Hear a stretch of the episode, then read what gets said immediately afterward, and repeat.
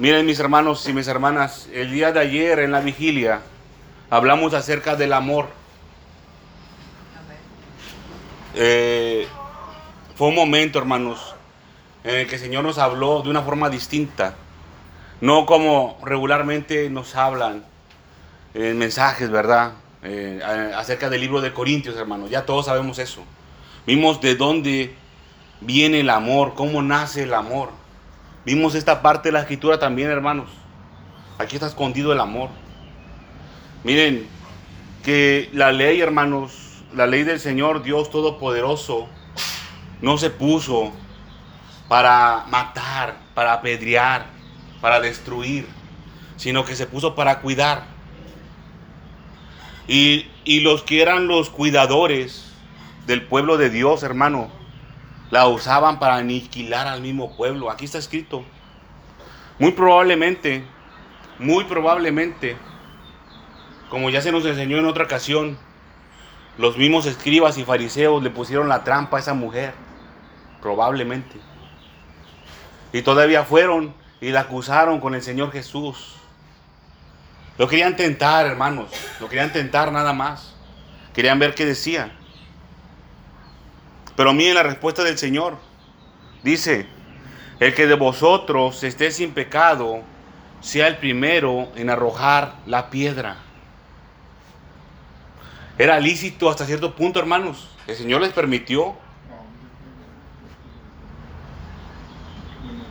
Pero miren mis hermanos, no le podemos ganar a Dios. ¿O usted cree que le puede ganar a Dios de alguna forma? ¿Cree que pueda decir, yo lo vencí? Yo le gané. Yo hice una estrategia y vencí al Señor Dios Todopoderoso. ¿Usted cree que puede decir eso? Ningún hombre, hermanos. Nadie. Nadie le puede ganar al Señor. Mire. Estos hombres estaban en, entre comillas en lo correcto. Solamente que no tenían nada de amor dentro de ellos.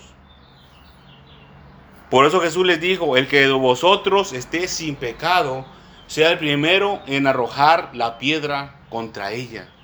El Señor les dijo, bueno, ándeles. Pero el que esté sin pecado. Dice el 8, inclinándose de nuevo hacia el suelo, siguió escribiendo en tierra. Pero ellos al oír esto, dice, acusados por su conciencia, salían uno a uno, comenzando desde los más viejos hasta los postreros, y quedó solo Jesús y la mujer que estaba en medio. Pero fíjese, dice, acusados por su conciencia. Su conciencia los acusaba de que estaban mal, de que había pecado dentro de ellos. Así como muy, probablemente haya pecado dentro de nosotros, hermanos. Si usted, si usted, hermano, tiene la osadía todavía de ir y acusar, fíjese lo que les digo, acusar a un hermano, primero examínese a usted mismo. Porque cuando nosotros estamos acusando, no estamos practicando el amor. De ninguna manera. ¿O usted cree que el Señor Jesucristo es el acusador? ¿Quién es el que acusa a los hermanos de la fe en Cristo Jesús? El diablo. El diablo es el que acusa a los hermanos. Y dice, mira, Rodolfo hizo mal. Está puesto para acusar rápidamente. Mira, Rodolfo está haciendo esto mal. Y la semana pasada hizo otra cosa mala también. Así está. El diablo, el enemigo. Usted, hermano, usted, hermana, ¿cree que así está practicando las obras de nuestro Padre que está en el cielo? Lo que el Señor Dios Todopoderoso nos está enseñando. No, el Señor nos repite constantemente que nos amemos unos a otros, que nos amemos unos a otros. No dice que nos acusemos unos a otros. Tengan cuidado, hermano. Tengan cuidado, hermana. Miren, en otro tiempo hablamos de las murmuraciones. Hay varios tipos de murmuración. Una murmuración de un tipo es la difamación, cuando uno habla mentira contra un hermano. Y ay, mira, es que el hermano Rodolfo estaba haciendo esto, pero sabemos que no es verdad. Y otro tipo de murmuración es el rezongo, son dos. Es cuando dice, ay, no, no, yo no quiero hacer eso. El Señor dice que tenemos que practicar este mandamiento. No, no, no, yo no quiero hacer eso. Está rezongando, o a fuerzas y lo hace. Amémonos unos a otros. Bueno, lo voy a amar poquito. Pues no, ¿verdad? Pero hay un tercer tipo, hermanos. Pero ya no es murmuración. Es más grave todavía. Es parecido a lo, que, a lo que pasó aquí. Es cuando usted o cuando yo hablamos verdad. Fíjese lo que le estoy diciendo. Hablamos verdad. Cosas verdaderas contra un, contra un hermano. El día de ayer vimos lo que era el amor. Y es ser afecto a una persona. El afecto quiere decir que usted es partidario de la persona. Lo contrario al amor es ser opositor. Y cuando usted habla verdades contra un hermano, imagínense, imagínense hermano, que yo hice algo mal. Así como la mujer aquí, aquí está, la mujer adúltera. Y dice, no, es que Rodolfo hizo ese pecado. Y es verdad. Se está convirtiendo en un acusador. Pero aparte también se está convirtiendo en un juez. Que es más grave todavía. Porque así como usted o yo juzgamos así nosotros también vamos a ser juzgados, hermanos. Miren mis hermanos y mis hermanas, cuando usted quiera juzgar a alguien, juzgue lo digno de amor. Cuando usted quiera juzgar a alguien, juzgue con misericordia, con extrema y grande misericordia. Porque de esa misma manera vamos a ser juzgados nosotros. Pero si usted juzga a su hermano o a su hermana con vara, duramente, así también usted o yo vamos a ser juzgados. Tengan cuidado, hermano. Tengan cuidado, hermana. Tengan cuidado de qué es lo que sale de nuestra boca. Ayer hablamos del amor. Vimos de dónde viene, cómo nace. El amor nace de un corazón limpio, sincero. El que dice que ama a su hermano y tiene un corazón sucio es mentiroso, está mintiendo. Es mentira, hermanos.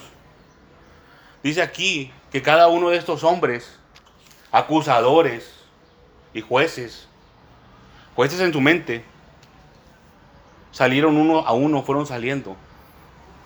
Fíjense, dice aquí, acusados por su conciencia. Hay consecuencia, hermano.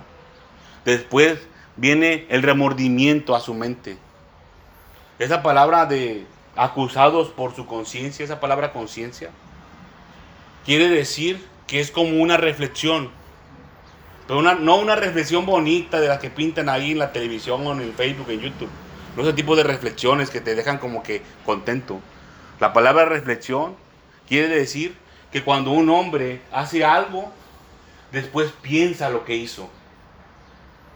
Imagínense que yo voy y no sé, le hago una travesura, una maldad a alguien y meto el tiempo. Y después me pongo a pensar, ay, lo que hice se me hace que estuvo mal. A eso se refiere, que fueron acusados por su conciencia.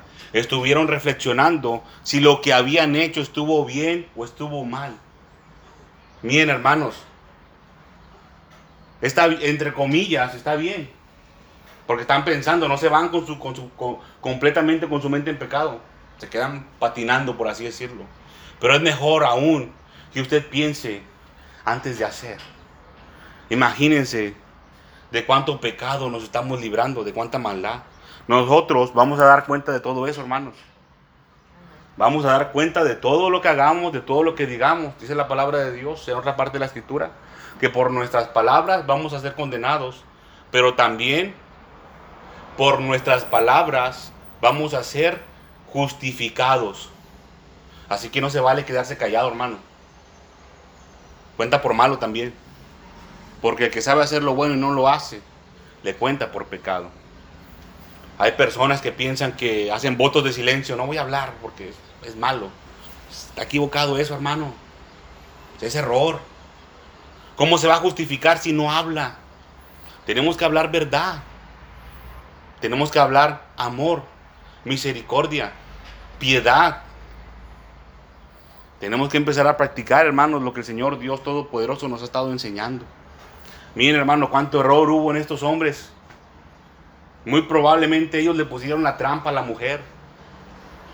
Todavía que le ponen la trampa, la acusan y la juzgan. La acusan y la juzgan.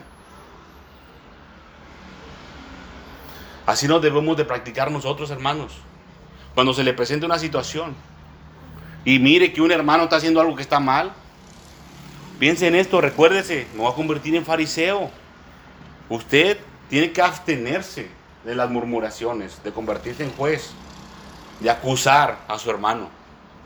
Porque acuérdese, no va a estar haciendo las obras del Padre que está en los cielos. Eso lo hace el diablo.